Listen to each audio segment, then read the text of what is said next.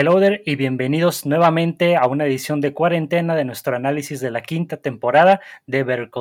Yo soy Brian Fett. Y bueno, el día de hoy nos toca analizar el episodio número 7. El episodio número 7 de la quinta temporada, el cual tiene por nombre JMM, las iniciales de Jimmy McGill y pues bueno, yo les comentaba a los muchachos cuando terminé de ver este episodio que la verdad quedé encantado porque siento que, o sea, sabemos aquí que hemos dicho de la calidad de la serie una y otra vez. Sin embargo, yo creo que este episodio en particular hace uso de una dirección de fotografía de una manera tan creativa y tan tan impresionante que pocas veces habíamos visto, que la verdad yo quedé muy, muy contento con este episodio. Sí, está fabuloso. La verdad es que Sí, decíamos que el de la, bueno, yo decía que el episodio pasado había sido uno de los mejores. Eh, este dice, quítate que ahí te voy, porque vemos em, a varios personajes que teníamos por ahí un poquito olvidados. No me refiero solamente a Nacho y a Lalo, sino también a Lidia de esta corporación Madrigal, este, al señor de los pollos tomando un papel más activo, Mike recuperando este, la relación con su nieta. Eh, a mí me pareció encantador, además de que Hugh reafirma que es uno de mis personajes favoritos de Breaking Bad y de Better Call Saul, y yo quiero que hagamos una iniciativa en Hello There para que le hagan un Funko a mi buen cuate Hugh, lo merece, y que después lo podamos vender en Hello There Store, porque yo ya lo quiero. Sí, no, pues como vimos, aquí tiene muchas, o sea, fue un, buen capítulo porque como vimos se manejaron muchos temas, creo que ahí es donde estábamos la parte intensa eh, y pasó lo que no sabíamos que iba a pasar, aunque de manera muy extraña, ¿no? Pero por fin ya vemos que sí hubo un matrimonio, más que nada de, del aspecto legal, entre Jimmy y Kim. Eh, como dice Goyo, aquí es donde eh, Hugh, o sea, dices, oye, no solamente es un personaje eh, que apoya a Jimmy, ¿no? Sino aquí le, cuestiona mucho así, oye, pero ¿qué? ¿Por qué situación, no? Este, ¿Está embarazada? o, o, sea, también como dice, oye, traes este un, un anillo, ¿quieres que te consiga uno? Este, vemos que él está más preocupado que el mismo Jimmy por esa situación de que se va a casar e, ellos más que nada como que sí lo hicieron, no, no sé ustedes, pero como que lo hicieron nada más como, hasta hubo un momento donde Jimmy dice, no, pues nada más es para cubrirnos casi, casi las espaldas, para que ya no tengamos tantos problemas, aunque sí se ve que realmente, o sea, lo esconden y, y, sí eh, existe ese cariño que se demuestran durante toda esta última temporada que hemos visto, entonces, este, pero reaccionan de una manera bastante raro. Yo creo que sí fue nada más como por un sentimientos a cierto punto como no sé si de culpa por parte de Jimmy y por parte de Kim, así como de eh, pues ya tenemos que resolver esto de alguna manera después de lo que pasó con Mesa Verde, pero los dos están así como que en un periodo un poquito complicado, yo creo que es el periodo más complicado que han tenido en su relación y tenemos que ver cómo va a desatar esto, ¿no? Porque pues eh, con Breaking Bad podemos ver que no acaba bien esta relación. Sí, porque también justamente el episodio pasado, cómo no especulamos de lo que iba a pasar, de lo que significaba lo de el matrimonio ahí, y justamente con eso inicia el episodio, que fue lo que se me hizo una buena decisión, y curiosamente ahorita me estaba acordando de, mi canción favorita que es I'm Not in Love de 10cc, que esta, esta, esta situación con la canción yo la veo muy bien aplicada con la relación de Jimmy Kim en este episodio, porque como tú mencionas, Diego, se le explican a Hill de que, ay, es que como que esto es nada más enteramente legal, como que no hay sentimientos de por medio. Y de todas formas vemos cuando se están viendo mutuamente que se están dando los, el acepto, digamos, y vemos que no es del todo cierto. O sea, vemos esa sonrisilla, vemos esa actitud casi como de niños adolescentes, como que no quieren aceptar que están enamorados o que les gusta la otra persona. Por eso ahí de, me acuerdo de esta, de esta canción de I'm Not in Love, porque de eso trata, como de esconder tus sentimientos y vemos que como que eso hacían ahí enfrente de todos, pero ellos muy bien saben que en la intimidad pues obviamente son como almas gemelas, porque a pesar de las broncas que tiene Kim o de lo que tenga arrastrando y pues como a veces contrarresta con la naturaleza un poco, eh, ¿cómo se le puede llamar? Como de trampa que tiene Jimmy, pero de alguna forma lo hacen funcionar y es algo que me, como tú dices también Diego, como sabemos enteramente que en Breaking Bad pues ya no existe esta relación, todavía me pone como todavía más al pendiente el saber cómo va a terminar todo, porque estamos conscientes de que solo le queda creo que una temporada más a esta serie y que nos estén presentando el matrimonio de Jimmy Kim a una etapa tan avanzada de la serie, se me hace una edición muy interesante para que especulemos de qué es lo que puede ocurrir después, ¿no? Yo hay tres cosas que quiero mencionar sobre esto a primer momento que vivimos en el capítulo. Cosas interesantes. Em, cuando están eh, casándose eh, por el civil, vemos que Jimmy es, del, es de 1960 y Kim es del 68, le lleva ocho años, que es, es algo que hay que mencionar que está interesante.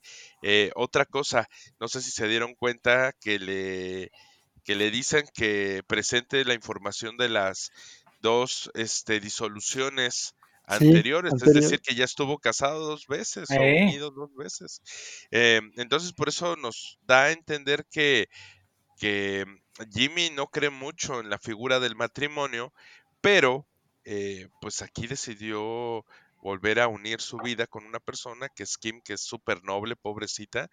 Eh, y la otra es, me da, me está dando mucho miedo pensar que el cártel pueda mm, acabar con la vida de Kim. Me preocupa. Sí, no, es que aquí como, como vemos, ¿no? O sea, cómo tienen en este caso, eh, lo comentábamos anteriormente, a Nacho, ¿no? Que eh, lo que más le duele a Nacho en esta parte es su papá. O sea, como vemos, no van directamente con ellos, sino con lo que más le duele. Entonces, desgraciadamente aquí, este Jimmy está en la misma situación que Nacho. O sea, él tiene ya, en este capítulo se ve que es cuando le están marque y marque y marque, cuando él ya está pues en el registro civil y él no contesta y no contesta y pues realmente le están marcando para la situación que tiene con, con Lalo Salamanca. Sí, sí, sí.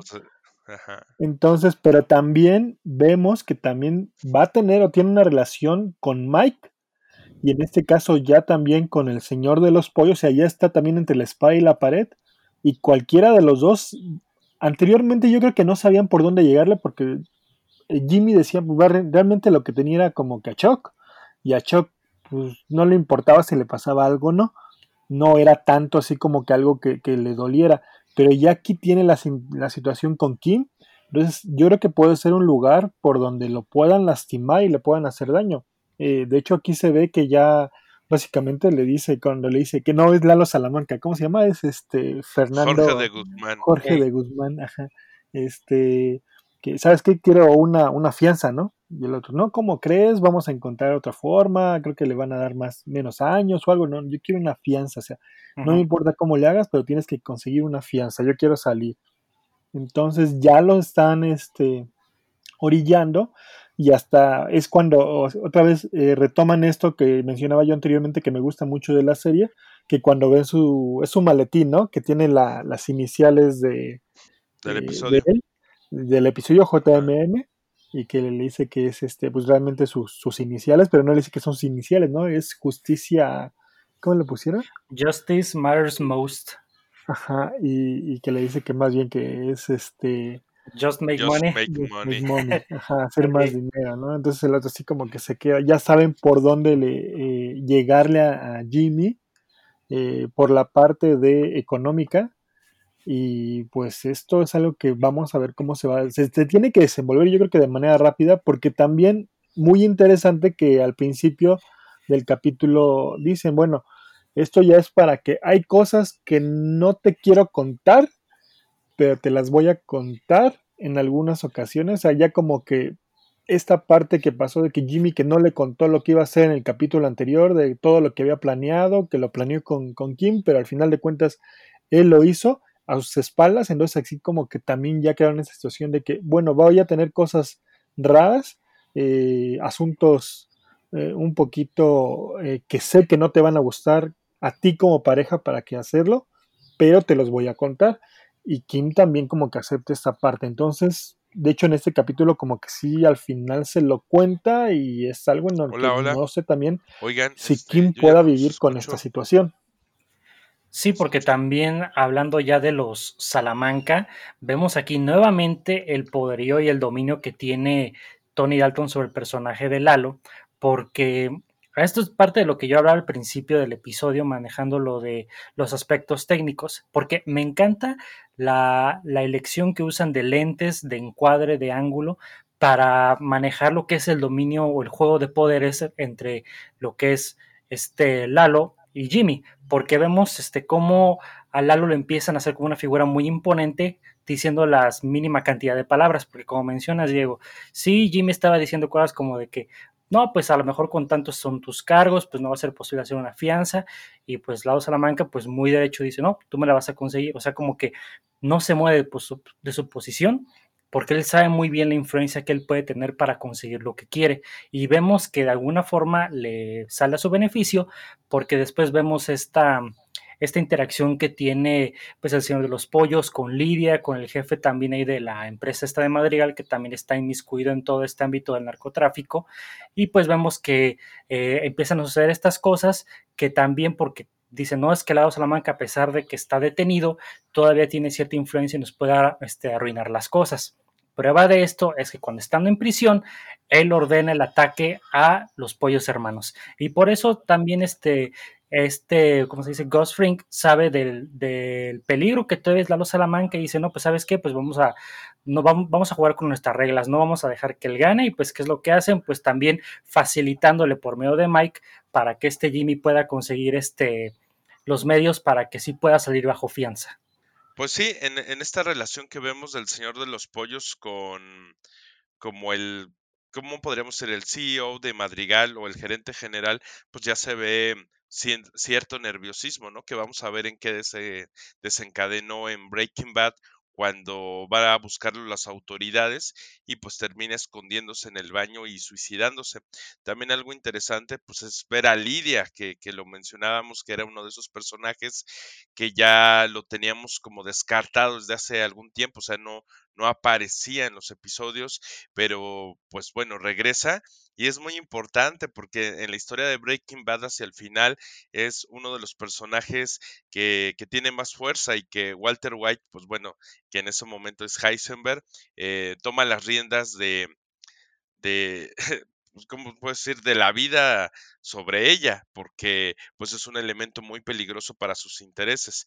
Eh, yo, yo estoy, muy, estoy fascinado que haya aparecido y que se está conectando cada vez con Breaking Bad de una mejor manera, no tanto como para que aparezcan nuestros personajes favoritos y tan queridos de Breaking Bad, pero sí para que sea una serie completa.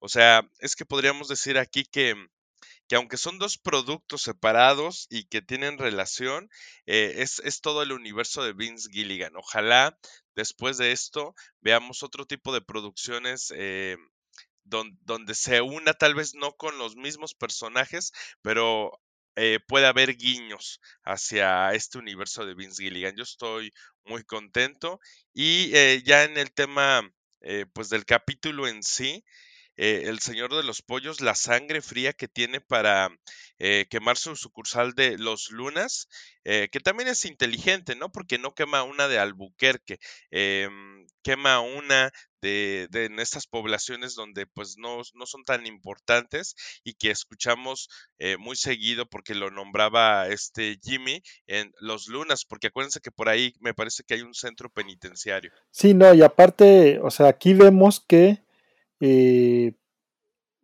gracias a los Salamanca, por eso es que les tiene tanto odio a los Salamanca el Señor de los Pollos, porque primero ya perdió mucho dinero eh, dándoles todo esto, lo que, lo que cuando dieron el pitazo a Hank y a Gomi, eh, todo el dinero que perdió el Señor de los Pollos, que aunque decíamos, ok, a lo mejor no es tanto, pero sí, sí le afectó mucho.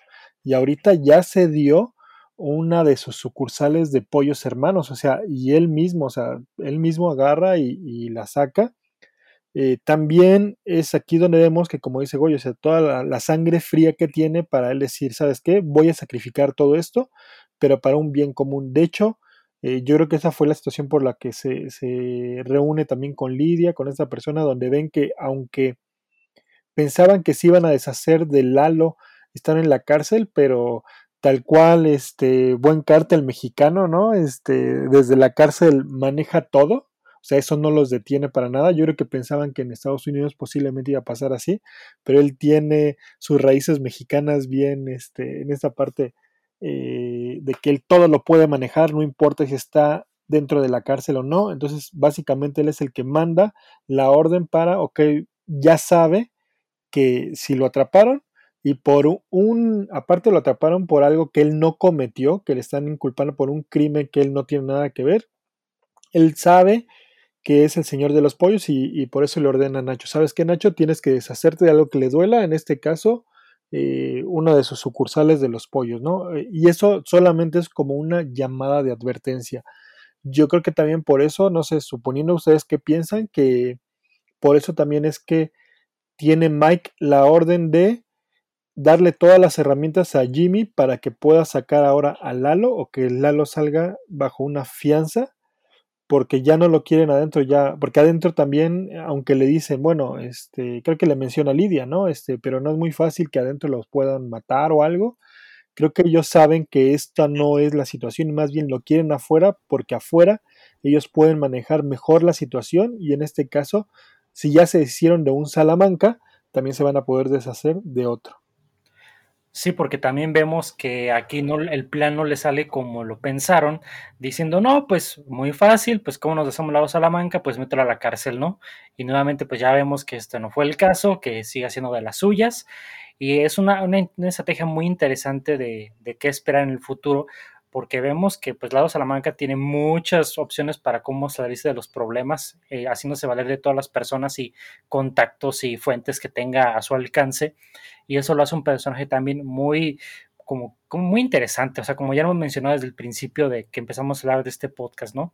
Pero algo también que hablando de todo esto que acaba de suceder con Lalo y Jimmy, esta situación de, de cómo contrató como a la familia falsa para hacerlo aparentar que era un hombre de familia y que pues que esto llevara en el resultado final de que se le diera lo de la fianza, eh, me gustó mucho ver en este episodio cómo vemos la lucha con la moralidad de Jimmy porque vemos tanto en el principio de cuando ya se decide decirle a esta Kim, no, pues ya no va a haber secretos entre nosotros y no sé qué.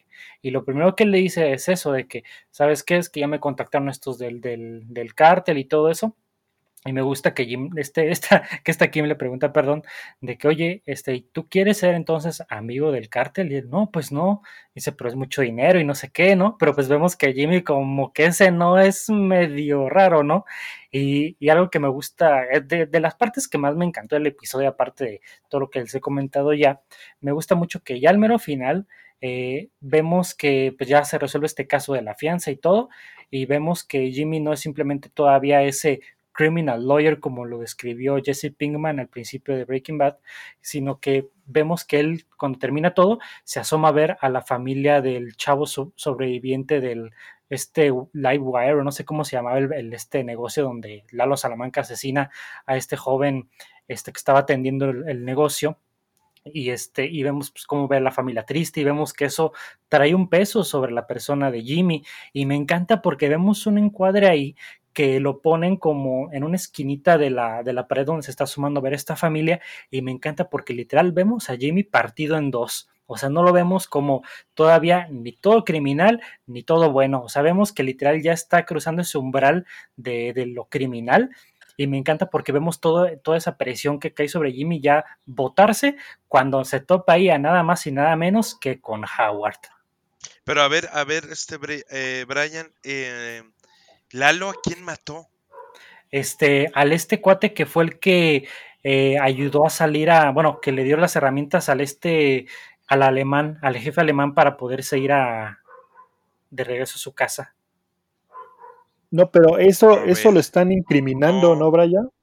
Ajá, ¿Sí? el que estamos viendo en el juicio es otra familia que tuvo eh, un final fatal para un pariente, no sé si es el papá de esa, esa, familia, pero no tiene nada que ver con, con Lalo, Brian, porque Ay, es que me lo que le está inculpando Mike, ajá. Sí, porque me confundí con el nombre del negocio y dije, ah, entonces ahí se llamaba el negocio y desde ahí me fui, fíjate. No, no, no, lo que pasa es que aquí lo que sucedió es que em, Mike ya ves que monitorea a la policía y está al tanto de otras cosas, entonces trató de inculparlo de un de un crimen que no se había logrado dar con el culpable. Entonces, esta familia que estaba en el tribunal era la familia que pues había perdido, supongo que al esposo, al papá. Y no tenía nada que ver, pero Jimmy mostró humanidad, o sea, al ver a esta familia eh, con ese dolor, él sabe que no fue Lalo, o sea, no tiene nada que ver, pero le duele, le pesa. Entonces, es esta parte de humanidad de la que hablas, pero, pero realmente Lalo, sí, es, una, es un criminal, pero no tenía nada que ver con esta familia. Cierto, entonces, bueno, fue una equivocación ahí, pero de todas formas, este, mi punto sigue válido de que decía de que pasa esto, ¿no? Que en este caso, como dices, bueno, quizás ahora sí que la familia nada que ver y todo eso, pero Jimmy sabe pues que está haciendo algo mal, porque pues esta familia que quería una resolución para pues justicia para su pariente y todo, exactamente, y vemos que no es así, sino que él fue contribuyente a no solamente a que esa familia no encontrara su final feliz, entre comillas, sino que pues le está ayudando todavía más cañón pues a la Los Salamanca. Sí, en eso sí tienes toda la razón. Eh, pero pues tampoco puedes culpar a Lalo por un crimen que no cometió. Entonces, pone las cosas difíciles. Eh, aquí lo que me gustó eh, en ese momento que relatas, cuando él como que los está espiando, es cuando aparece Howard, porque uno tomaba a Howard como por tonto, ¿no? Sí. y, finalmente Howard le dice, Jimmy, pues no nos hagamos, o sea, lo de las prostitutas, los de la bola de boliche. Y ese creo que ya fue el mejor cierre. Yo, yo espero ahora sí que haya sido el cierre con Howard, porque saca de sus casillas a, Jimmy. Y fíjate que tú decías que, o creo que era Diego el que decía que Chuck no le importaba, pero sí le importaba. Hay, hay dos, dos, momentos, porque le dice, tú mataste a mi hermano, o sea, por un lado, que pues también sabemos que no es del todo cierto, eh, pero sí contribuyó. Y la otra le dice, es que tú siempre me has visto abajo, eh, me menosprecias. Y tiene toda la razón Jimmy. Y entonces es ahí donde Jimmy siente como esta gran necesidad de decirle que él ya no es un abogado de baja monta, sino ahora es hasta un abogado Dios por el hecho de que está trabajando con el cártel, pero no se lo puede decir. Dice, de mis dedos salen rayos. no tienes idea con quién te estás metiendo. Y es cierto, pero, pero está vendiendo toda su vida. Me gustó cómo Howard enfrentó a, a Jimmy. Sí, no, aquí, aquí vemos que yo creo que sí, bueno, siempre decimos que ya es el cierre de Howard, siempre sale con algo. Este, sí, o sea, lo bueno fue que aquí vemos que no, él no se quedó como, como lo que pensábamos que era, nada más así como que, pues un abogado rico que deja pasar todas las cosas, que piensa que todo, o sea, alguien le está haciendo algunas cosas, así, pero él ya ya está viendo aquí que es por la situación de, de, Jimmy, ¿no? Hasta le pregunta, bueno, pues ya por eso no nos hagamos, o sea, ya de tanto tiempo que haces, todas las cosas malas que me han pasado y todo a partir de que yo te, te ofrecí este, este trabajo, ¿no? Entonces ya también vemos que Howard pues ya, eh, ya no está así como que contento, ya de hecho hasta le, le retira su, su, oferta de trabajo. Y yo creo que aquí es, es algo importante porque ahí es donde, es donde se ve el cambio ya muy fuerte de Jimmy, de la personalidad de Jimmy, ya Saúl. O sea, esta cuestión en donde él ya se va a sentir este abogado, como dice Goya, así como Dios, ¿no? O sea, de que dice, yo lo puedo todo, yo lo voy a hacer todo, yo puedo sacar a las personas eh, más poderosas, ¿no? En este caso, el cártel, y que ya van a manejar mucho dinero, ¿no? Porque de hecho en una parte ya ven que la fianza es de, ¿qué? 7 millones de dólares y, tal cual le dice este Lalo, sí, pero tú vas a tener que ir a recogerlo, ¿no? Entonces ya se está metiendo ahí en situaciones muy complicadas. Yo creo que Jimmy pensaba también de que, bueno, no lo va a poder pagar, pero ya, o sea, pagar una fianza de 7 millones de dólares, así en efectivo todo, o sea, sí, sí le demuestra a Jimmy que tiene mucho dinero, mucho poder el cártel, ¿no? Entonces, eh, ya aquí vemos ese cambio donde él ya va a, creo que ya se va a dejar ir más por esta cuestión del dinero. Eh, su ambición va a ser más grande o más fuerte que sus ganas de poder ayudar a la gente. Entonces esto también creo que ya aquí se está viendo ese cambio, aunque él siempre ha querido ayudar a la gente y me gustó mucho que en las primeras temporadas era lo que lo moviera esta cuestión legal, la justicia, ayudar eh, en este caso al más desprotegido, eh, con triquiñuelas o no, pero él siempre lo hacía y aquí ya se está viendo por la parte de este, la economía, ¿no? La parte económica que lo va a mover y pues bueno, no sabemos en cómo va a acabar esto, pero parece ser que no va a acabar bien para Jimmy. Sí, porque también vemos que esta megalomanía que ya está empezando a, apoderarse de Jimmy, pues puede ser su acabose ya en lo que conocemos ya enteramente como Saul Goodman. Así primero empezamos con poquito a poquito con lo que sucedía con Chuck, luego el cambio de nombre, luego estas situaciones y ahora yo pienso que esta fue una manera muy interesante de retratarnos de ya como el Jimmy que conocemos en la temporada 1, pues ya casi no tiene nada que ver, ya se está volviendo una sombra de lo que él era, y lo que hace una, una forma muy interesante de contar la historia, porque pues hemos visto todo este declive del personaje, o sea, sé que la comparación quizás está un poquito extraña, pero pues es como el equivalente cuando vimos en, en, Star Wars, ¿no? De cómo Anakin se vuelve Darth Vader, pues vemos algo así, o sea, vemos como las situaciones que han llevado a Jimmy de que antes eran bien intencionadas, como mencionas, Diego, pero pues vemos que el dinero le está pudiendo más, a pesar de que se está juntando con gente que la verdad es muy peligrosa, pero pues sí, ¿qué, entonces, ¿qué esperan ya del próximo episodio que ya nos acercamos cada vez más al final de temporada? Antes, antes, hay que no, no hay que olvidarnos de algo muy importante que pasó en este, en ese capítulo, que fue que Kim enfrentó a los de Mesa Verde. Sí, claro.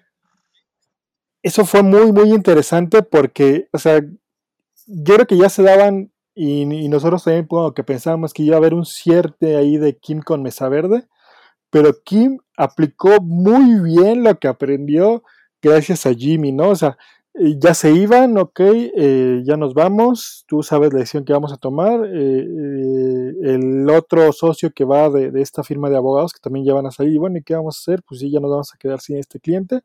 Y como Kim regresa y lo resuelve de una manera muy a la Saul Goodman, ¿no? Así de que se enfrenta a ellos directamente, a ver, pero qué, o sea, la culpa fue tuya o sea, la culpa fue de ustedes porque nunca nos hicieron caso. Nosotros siempre les dijimos que lo movieran, nosotros siempre les dijimos que no hicieran caso. Yo te dije principalmente, ahí Kim lo enfrenta totalmente. Yo les dijimos que no hicieran ustedes un acuerdo, que nosotros lo íbamos a arreglar. Y si ustedes quieren unos abogados para que no les hagan caso, entonces, pues no sabemos qué hacer. Ustedes ya tomen la decisión, pero si quieren quedarse con nosotros, tienen que hacernos caso, si no, pues bueno, muchas gracias y nos iremos, ¿no? Y aquí lo resolvió muy bien Kim, presionando, eh, aunque aquí yo creo que, que, lo resolvió, les digo, como, como lo hacía antes Jimmy, o sea, muy lista, muy, en este caso, o sea, utilizando eh, las herramientas que ella tiene y volteándosela, ¿no? Así como diciéndole, no fue mi culpa, fue totalmente culpa de ustedes.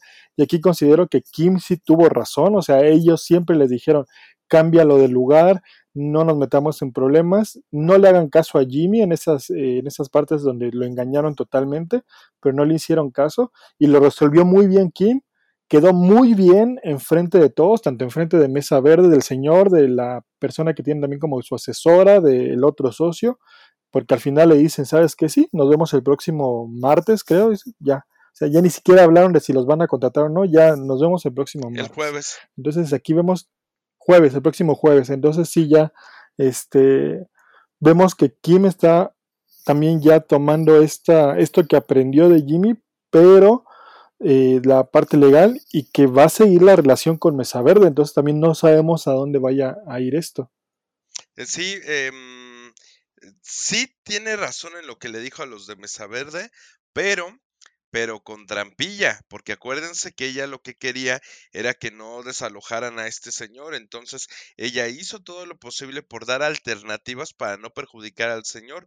Realmente no quería ver por Mesa Verde, porque tú en algunos episodios anteriores habías dicho que realmente Kim ya ni quería trabajar con ellos, ella quería hacer los casos pro bono, los casos estos gratuitos de defensa de la gente que no tiene recursos y y pues es que también tenía ella ya como la conciencia un poquito intranquila. Entonces, sí utilizó las famosas triquiñuelas y la manipulación a la Sol Goodman, como mencionas. Sí, entonces te decía que como mencionas em, la situación que la hizo a la Sol Goodman, pero con las triquiñuelas este, clásicas y además a conveniencia de lo que quería Kim, que era que no desalojaran a este señor. Entonces, em, pues yo no la siento tan, tan pura en ese sentido. Y otra cosa, antes de cerrar el episodio, Brian, eh, que nos falta mencionar, este, em, ¿cómo se llama? Ah, Nacho. Nacho es un, es un niñato de basura.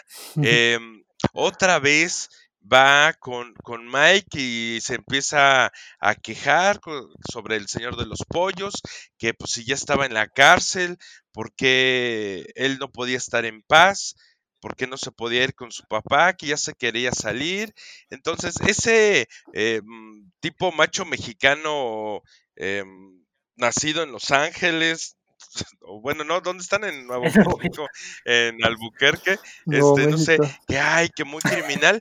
Pues es un niñato y, y, es una basurota, es una basurota.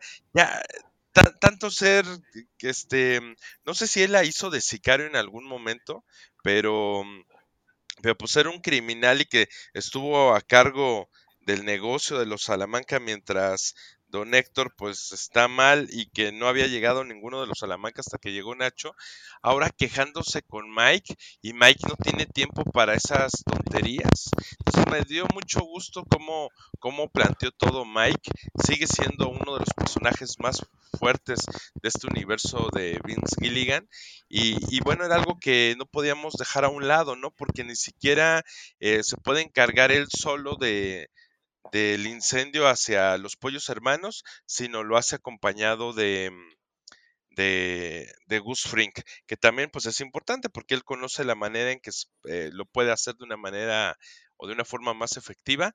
Pero sí, Nacho, eh, todo lo que hablábamos bien de Nacho en todas las otras temporadas, ya Nacho es una sombra, es un fantasma de lo que fue. Porque no será episodio de nuestra reseña sin que Goyo atacara la integridad de nuestro buen Nacho.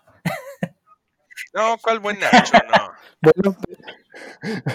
Bueno, pero, este capítulo no hablamos de Skyler, entonces ya vamos por buen camino. Lo que pasa es que no la eh, recordamos. Skyler sí podrá estar presente en algunas actitudes, por ejemplo en la de la, mm, eh, ¿cómo se llama? Nuera de Mike. Eh, ay, sí, o sea, Ahora ya todo está bien. Eso era lo que yo les había dicho hace como dos episodios. Ay, no, pa, no, ahorita no, no quiero, eh, ya contraté a la niñera. Ah, pero mira, miren la casa en la que vive. O sea, ni, Walter White no tenía una casa así de bonita, ni Jimmy ni Kim tienen así la casa. Eh, nada más Nacho por sus crímenes, este, tiene una casa bonita. Eh, Gus Fring, que en Breaking Bad lo vimos, pero la, la nuera siendo enfermera, que no tiene los recursos, depende totalmente de Mike. Y la verdad es que viven súper bien y Mike vive en un cuchitril. Yo no sé por qué Mike, bueno, sí, sí entiendo por qué Mike no se va a vivir con ellas, porque pues puede ser un peligro para ellas. Eh, que fíjense que es algo que nunca hemos, nunca nos hemos planteado, la posibilidad de, alguien, de que alguien le quisiera hacer daño directamente a Mike. Sabemos que Lalo Salamanca no lo quiere, pero nunca nos han puesto como en la mira a la familia de, de Mike, eh, que pueda correr peligro inmediato la nuera o la, o la nieta. Fíjate que está interesante y yo me atrevería quizás a vaticinar por ahí que eso se puede quizás presentar en la última temporada y pues ya con la quiniela pues a mí me gustaría pensar, porque me encanta el personaje de Mike, ojalá sea Mike el que se deshaga por completo del aro Salamanca. Sas, pues sí es posible. Sí, lo que pasa es que no, no creo que pase porque rompería con toda esta, la verdad es que lo ha manejado muy bien, muy bien la línea de tiempo de Breaking Bad porque nunca se ve así como que eh, si hubiera pasado esto yo creo que la nuera ya no dejaría que se acercara a ellos, ya no dejaría que, conviviera tanto con la nieta, entonces creo que esto lo está manejando muy bien Vince Gilligan y si hace algo así en esta serie rompería esta línea temporal que la verdad, o sea, por más que quieras, por donde le quieras ver, es muy buena, o sea, es tan buena que hasta puede ser, ah, me preguntaban, bueno, pero puedo ver Better Call Saul si no he visto Breaking Bad. Claro, la puedes ver y Pero le vas a después entender. habría que ver Breaking No Bad para que esté completo. Eh, Sí, o sea, eh, aunque van, van de la mano, pero sí la puedes ver, pero no hay algo así como que digas, es que Sí. no le entendí tanto porque no vi Breaking Bad. Digo, a Brian se le han ido muchas cosas que no se acuerda de Breaking Bad. Este, y no, no le ha afectado en el desarrollo de esta serie. Esta serie creo que está muy bien construida, como mencionábamos al principio, tiene muy bien este, la trama, pero también ha, cuidado mucho, mucho, mucho esta parte de que sigue una muy, muy buena línea temporal. No nos ha afectado, nos ha presentado de muy buena forma a Hank, a Hugh, este, al, al Señor de los Pollos. Entonces creo que lo ha, lo ha manejado muy bien y a lo mejor por eso no haría nada contra Mike, porque si no ya rompería esta cuestión, porque así vimos a Mike como interactuó mucho con la, con la nuera y con, la, con su nieta en Breaking Bad. Entonces yo creo que rompería esta situación más como ya vimos que, como dice Goyo, que esta chava es como una mini Skyler para él.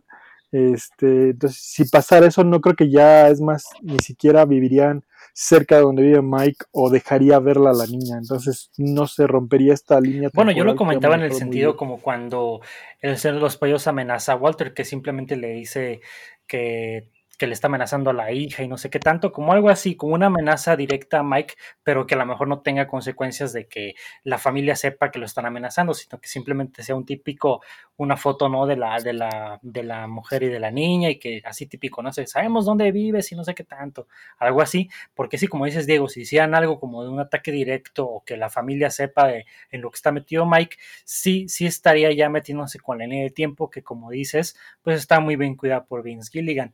Pero pues no sé, nos da mucho material para, para especular. Sí, sí, no, pues es que yo estoy totalmente de acuerdo contigo, Brian, que, que no era no es necesario que haya un ataque directo hacia la familia de Mike, sino se lo den a entender para presionarlo de alguna manera. No sé si lo lleguemos a ver, pero estaría interesante que sucediera alguna amenaza em, hacia su familia. Pero bueno, pues a lo que yo iba con, con esto de la presencia de Skyler a través de la nuera de Mike es que eh, nunca vimos cómo se restablecieron las relaciones con, con su nieta y con la nuera. Simplemente ya le está leyendo el cuento del principito que adquirió por muy poquito dinero en, en esa biblioteca cuando va a leccionar a, a la señora esta que supuestamente era uno de los pocos testigos del crimen que sucedió.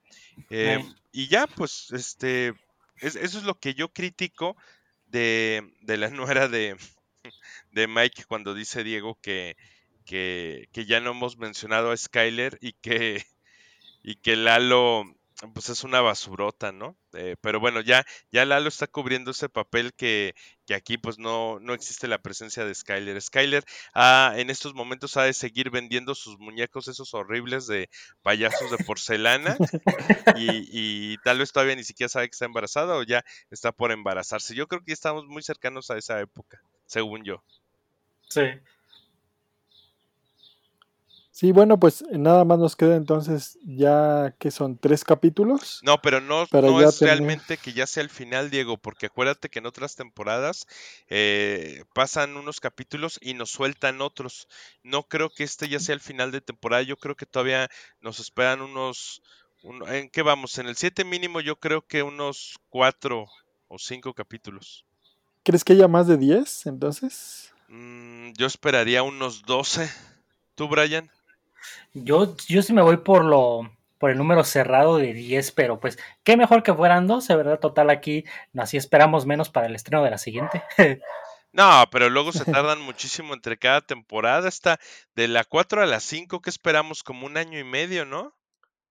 Ey, y, Sí. sú- y súmale que ahorita todo está detenido por el coronavirus, así que está cañón. Bueno, ahorita no sé si estaban grabando, pero pero sí ya tienen que darle un cierre porque están envejeciendo todo mundo, como decías en una oportunidad, Lidia ya ya se ve más grande. Sí, ya. Estoy revisando las otras temporadas y todas son de 10 capítulos. Entonces sí será de 10.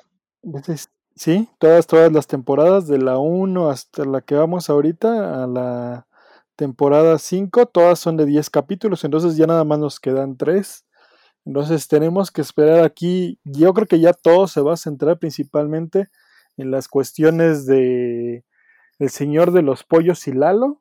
Aquí ya va a ser, yo creo que va, va, a destacar más en la actuación este, nuestro buen eh, Dalton, este, para ver aquí cómo va a resolver esta situación de los Salamanca con los pollos hermanos. Vamos a ver aquí y realmente yo creo que eh, va a desenvolverse muy bien y como en alguna ocasión creo que decía Goyo, yo creo que ya esta es la última temporada de Nacho. Ojalá. Y la verdad, como está lleno su personaje, creo que es necesario que le den ese cierre. Puede que sí, entonces al final, ya el último episodio de la temporada, pues ya sea cuando simplemente pues el Nacho haga el caput.